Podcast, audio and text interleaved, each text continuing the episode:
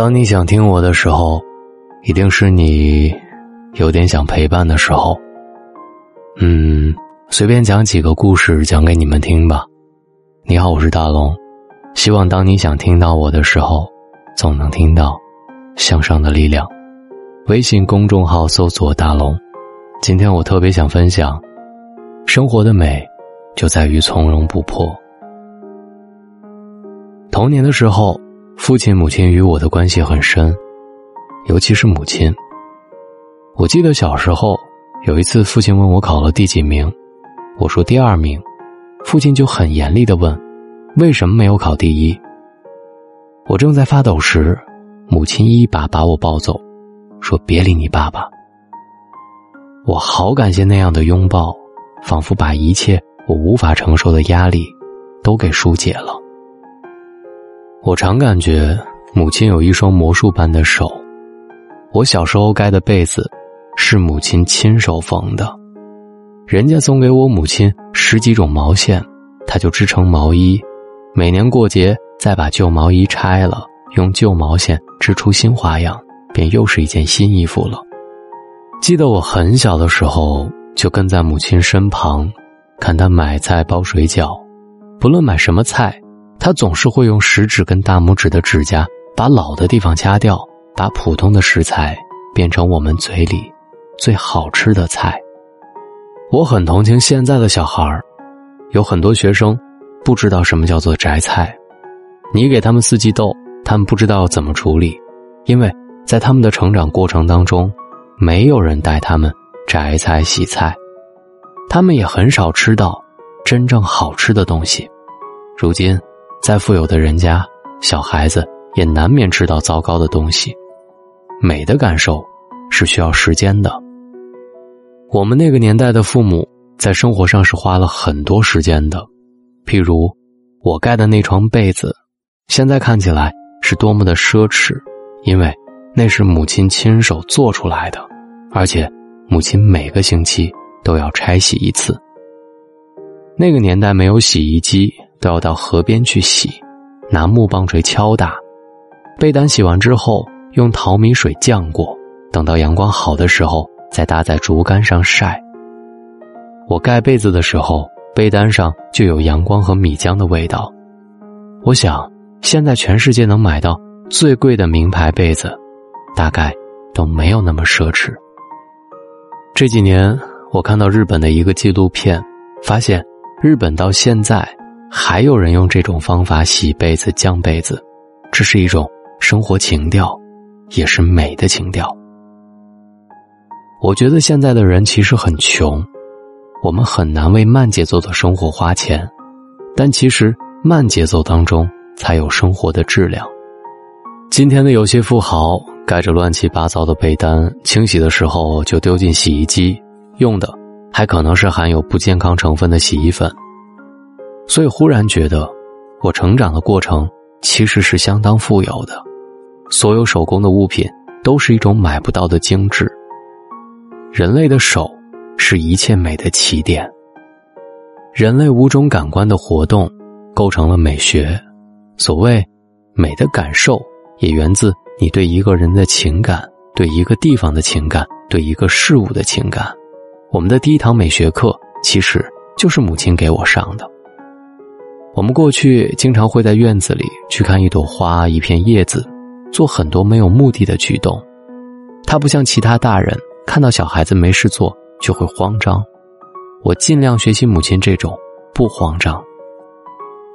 我上大学的时候，每到四月，羊蹄甲红成一片。上课的时候，我都能感觉到，十八九岁，我的很多同学开始谈恋爱了，根本也没心思听课。老师就会带上我们在花下坐上一个钟头，聊天儿或者什么都不做。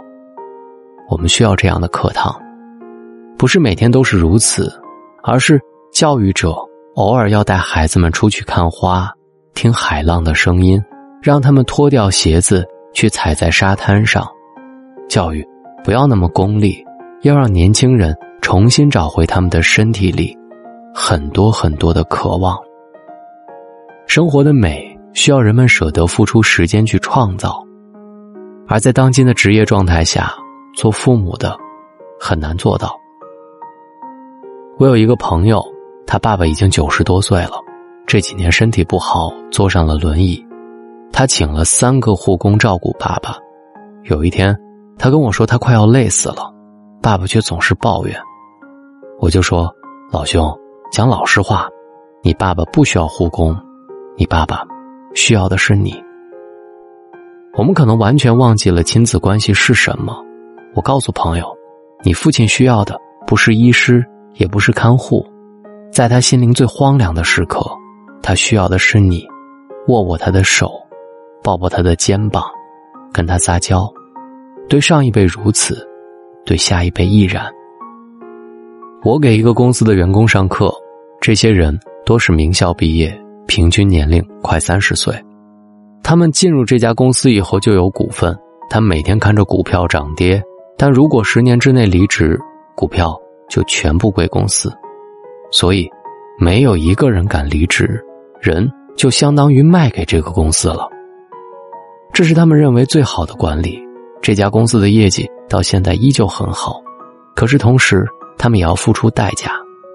他们的主管很自豪的告诉我，这里没有人。在晚上十一点以前回过家，其中有一个八年都没有休过假。有一天我讲完课，有人向我提问，他说：“我女儿现在五岁了，您认为她应该去学小提琴，还是去学钢琴？”你是那位八年没有休假、晚上十一点没有回家的爸爸吗？我问道。他点点头。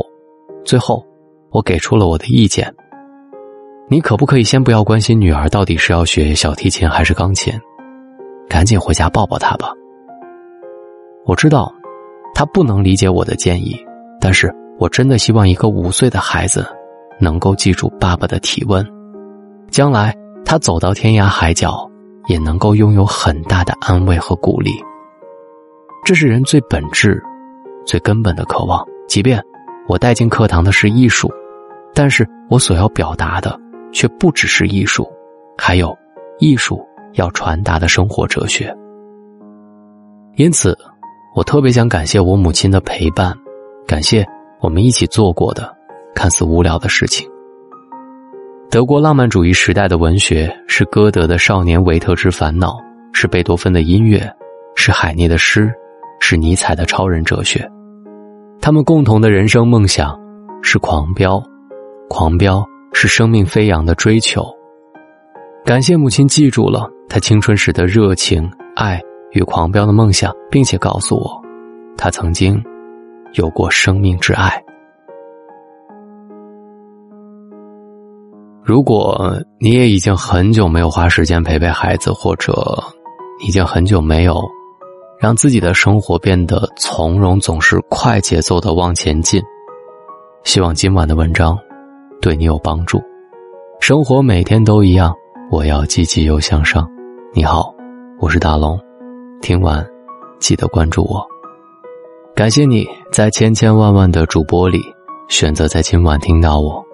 喜马拉雅搜索“大龙枕边说”或者“大龙的睡前悄悄话”。嗯，记得听完帮我点赞，谢谢你，晚安。还记得属于你的那些嗜好，喜欢吃的菜系和饮料，习惯的动作，连带着微笑，在最远的星空闪耀。还记得爱你时的每个心跳，还保留着每一张合照。是矫情，庸人被滋扰，这么多年哪舍得删掉？经历过天堂般的美好，又怎舍得在地狱煎熬？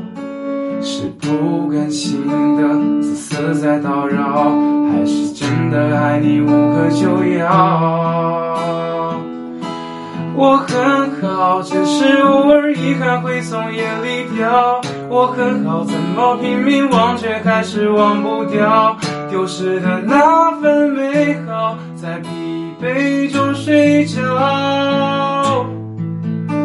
我很好反正一直都是偶尔被需要。我很好就算再冷我也只相信外套答应你的我能把己照顾好。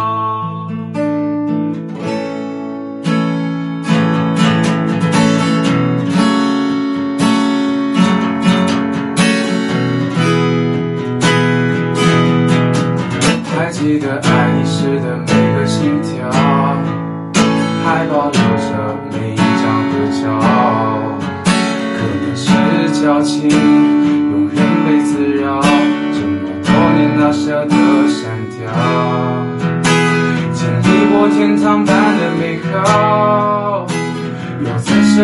在地狱煎熬？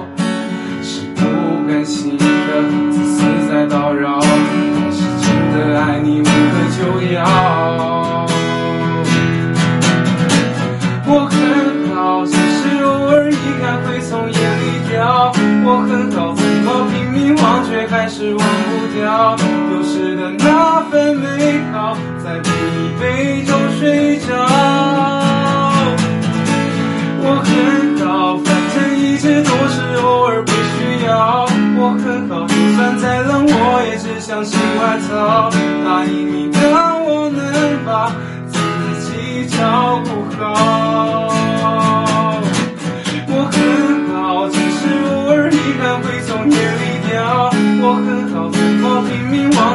是忘不掉丢失的那份美好，在疲惫中睡着。我很好，反正一直都是偶尔被需要。我很好，就算再冷，我也只想新外套。答应你的，我能把自己照顾好。